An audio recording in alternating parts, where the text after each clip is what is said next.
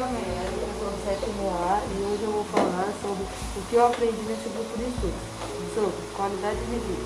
Para você ter uma boa qualidade de vida, você tem que ter acesso à saúde física, saúde ambiental e saúde emocional, educação e segurança. Meu nome é Daniel, aprendemos também sobre o IMC, Índice de Massa Corporal, mais conhecido como diagnóstico, instrumento de diagnóstico de doenças.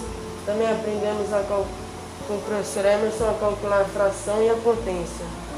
Meu nome é Isabelle, sou do A. Também aprendemos sobre alimentação saudável, que envolve a construção de, de um plano alimentar, que inclui o consumo de alimentos construtores, reguladores e energéticos.